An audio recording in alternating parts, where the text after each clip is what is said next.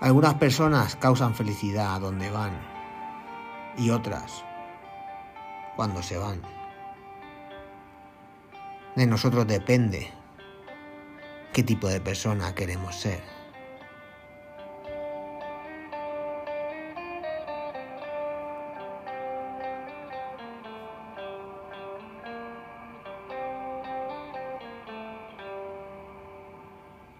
Comenzamos.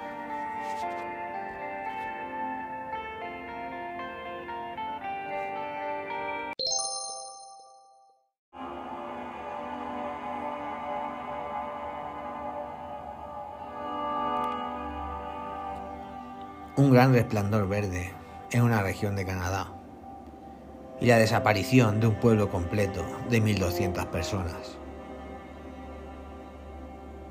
Son algunos de los incidentes ocurridos en un poblado inuit hace casi 100 años.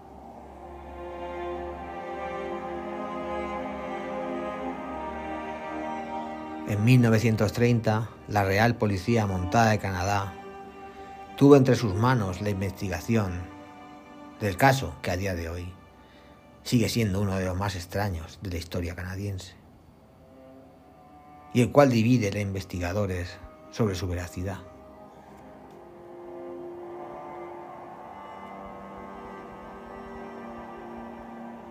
Una polémica historia que a pesar de tener fundamentos reales, siempre ha estado envuelta por un aire de misticismo y fantasía que hacen dudar a algunos especialistas.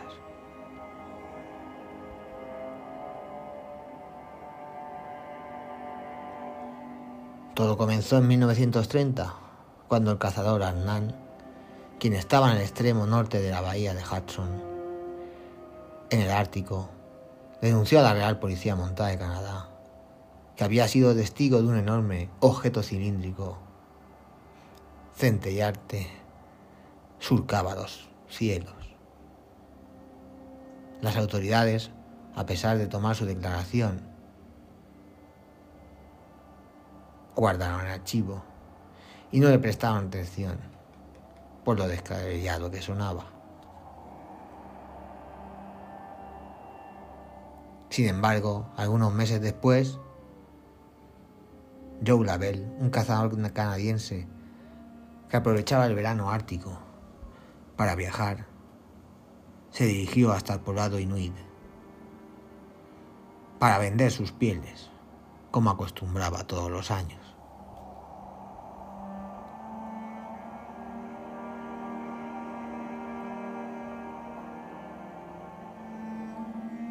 Cuando llegó al lago, se topó con una macabra sorpresa. El lugar estaba vacío. Los perros no ladraron su llegada. No había humo saliendo de las chimeneas. No se escuchaba ni una sola voz.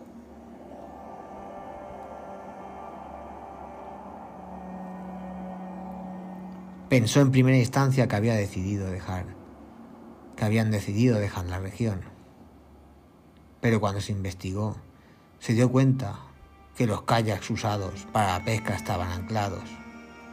No habían huellas ni de pisadas ni de tiroteos.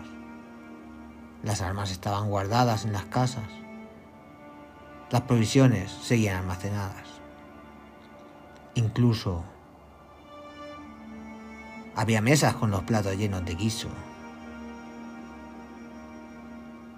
Cuando buscó a los alrededores, se encontró con los perros sagrados indispensables para viajar para el pueblo inuit, aún amarrados, muertos por inanición o con signos de haberse comido entre ellos. Pero sin duda, el hallazgo más macabro se encontró en el pequeño cementerio del poblado, el cual había sido totalmente profanado. No había ni una tumba que no haya sido abierta y sin cuerpo. Algo extraño, ya que requería mucho esfuerzo para abrir las pilas de piedra que los inuit usaban para enterrar a sus miembros. Además, tampoco había huellas del trabajo.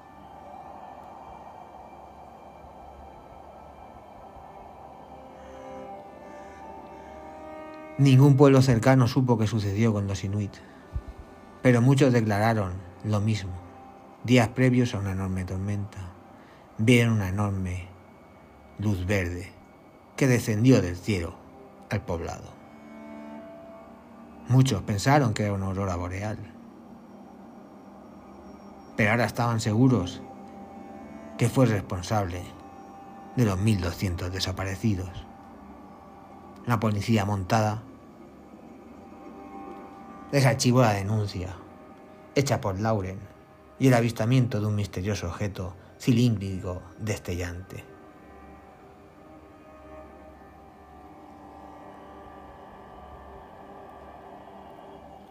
Cabe resaltar que a pesar de ser una historia enigmática, también hay ciertas incongruencias. Por ejemplo, el único recorte de prensa que la historia es un artículo en el Daily Bee firmado por un periodista en 1930. Sin embargo, dicho recorte parece ser falso, pues la foto que contenía así lo era.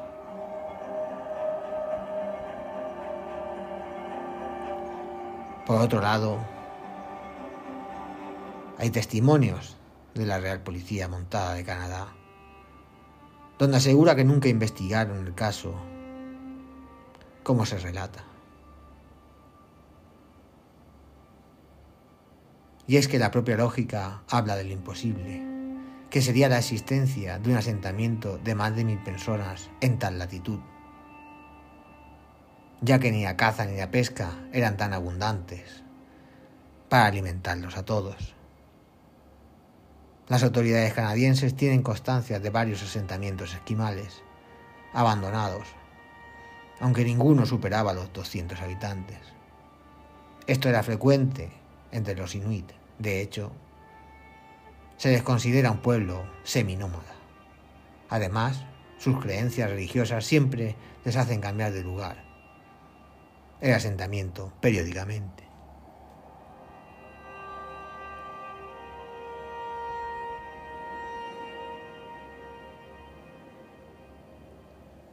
Por ello, las casas siempre quedan abandonadas.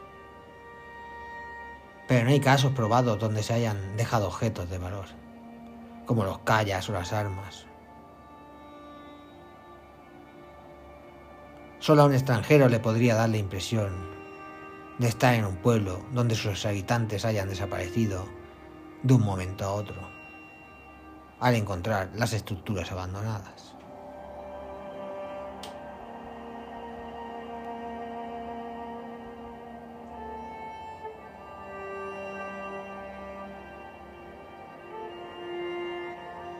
La historia se repite en diferentes novelas y libros, incluyendo las películas y series.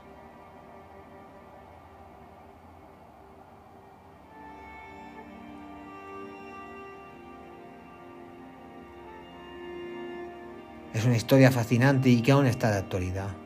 Sigue generando controversia y dividiendo a los expertos casi 100 años después. ¿Qué sucedió realmente en la aldea inuit?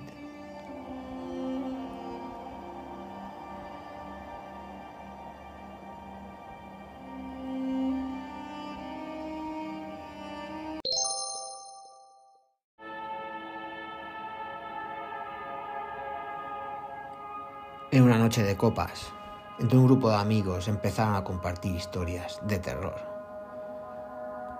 Un par de ellos escuchaban asustados las escalofriantes historias que se contaban.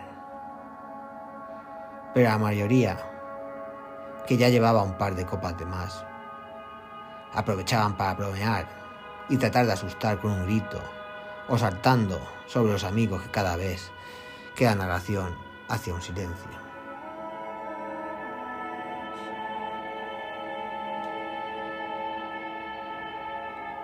Las bromas empezaron a apagar. Cuando todos pusieron atención a la historia que Carlos había empezado a contar. En Nochebuena, justamente a las 12 de la noche, el diablo hace la inspección en la tierra. la única en el año. Así que si queremos verle, tiene que ser ese mismo día, a esa misma hora. Vete al baño, puesto que es el lugar más propicio para realizar el evento, y cierra la puerta. Enciende 12 velas, a poder ser negras. Apaga la luz y sitúate enfrente del espejo.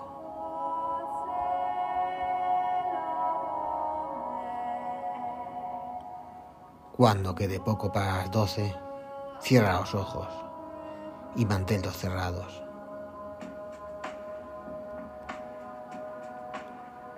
Hasta que quede solo una campanada de las doce que deben sonar. En ese momento el diablo se aparecerá en el espejo, solo durante un segundo.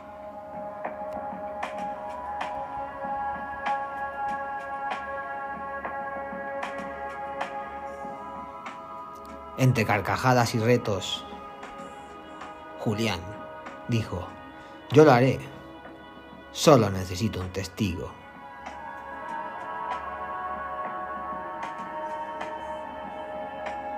De inmediato, alguien más secundó, ofreciéndose como testigo. Ya faltaba pocos días. Era 20 de diciembre. Así que parecía una buena idea.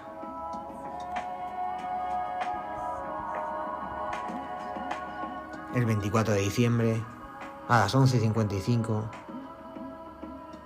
todo estaba, todo preparado. Entró Julián, solo al baño. El testigo se había acobardado. Se cerró la puerta. Las campanadas sonaron. Y el nervioso testigo esperaba afuera que alguna criatura le saltara desde las sombras, propinando un susto de muerte. Pero nada. Tras un suspiro profundo, llamó a la puerta. Pero no respondía a nadie. Ya había transcurrido más de un minuto y Julián no salía. Así que decidió abrir la puerta. Al abrirla todo estaba a oscuras y solo se escuchaba una respiración ahogada en el suelo y un fuerte olor a azufre inundaba el lugar. Y el joven sintió que algo iba mal. Encendió la luz del baño y se encontró a Julián con la cara desencajada, del miedo, mientras se llevaba fuertemente la mano al pecho. Llamó a su amigo, pero no tenía respuesta. De puro terror que había sufrido un ataque al corazón. Lo único que alcanzaba a decir era, lo he visto, lo he visto.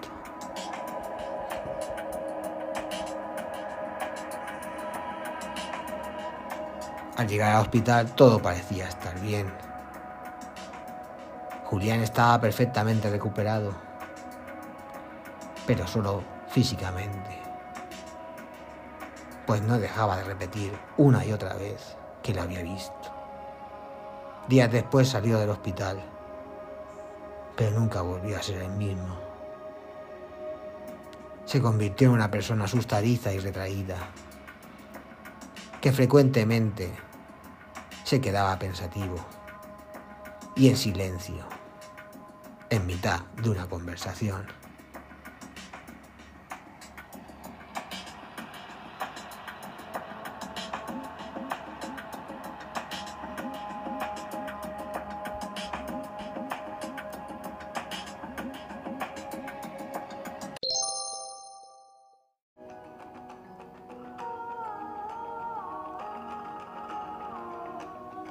Vamos despidiendo el podcast. El número 39 ya de la segunda temporada. Recordando nuestra vía de contacto, uligeek.gmail.com y que nos podéis escuchar en todas las plataformas de podcast. iBox, Spotify, Amazon Music, Apple Podcasts. Allí donde lo busquéis, allí estamos.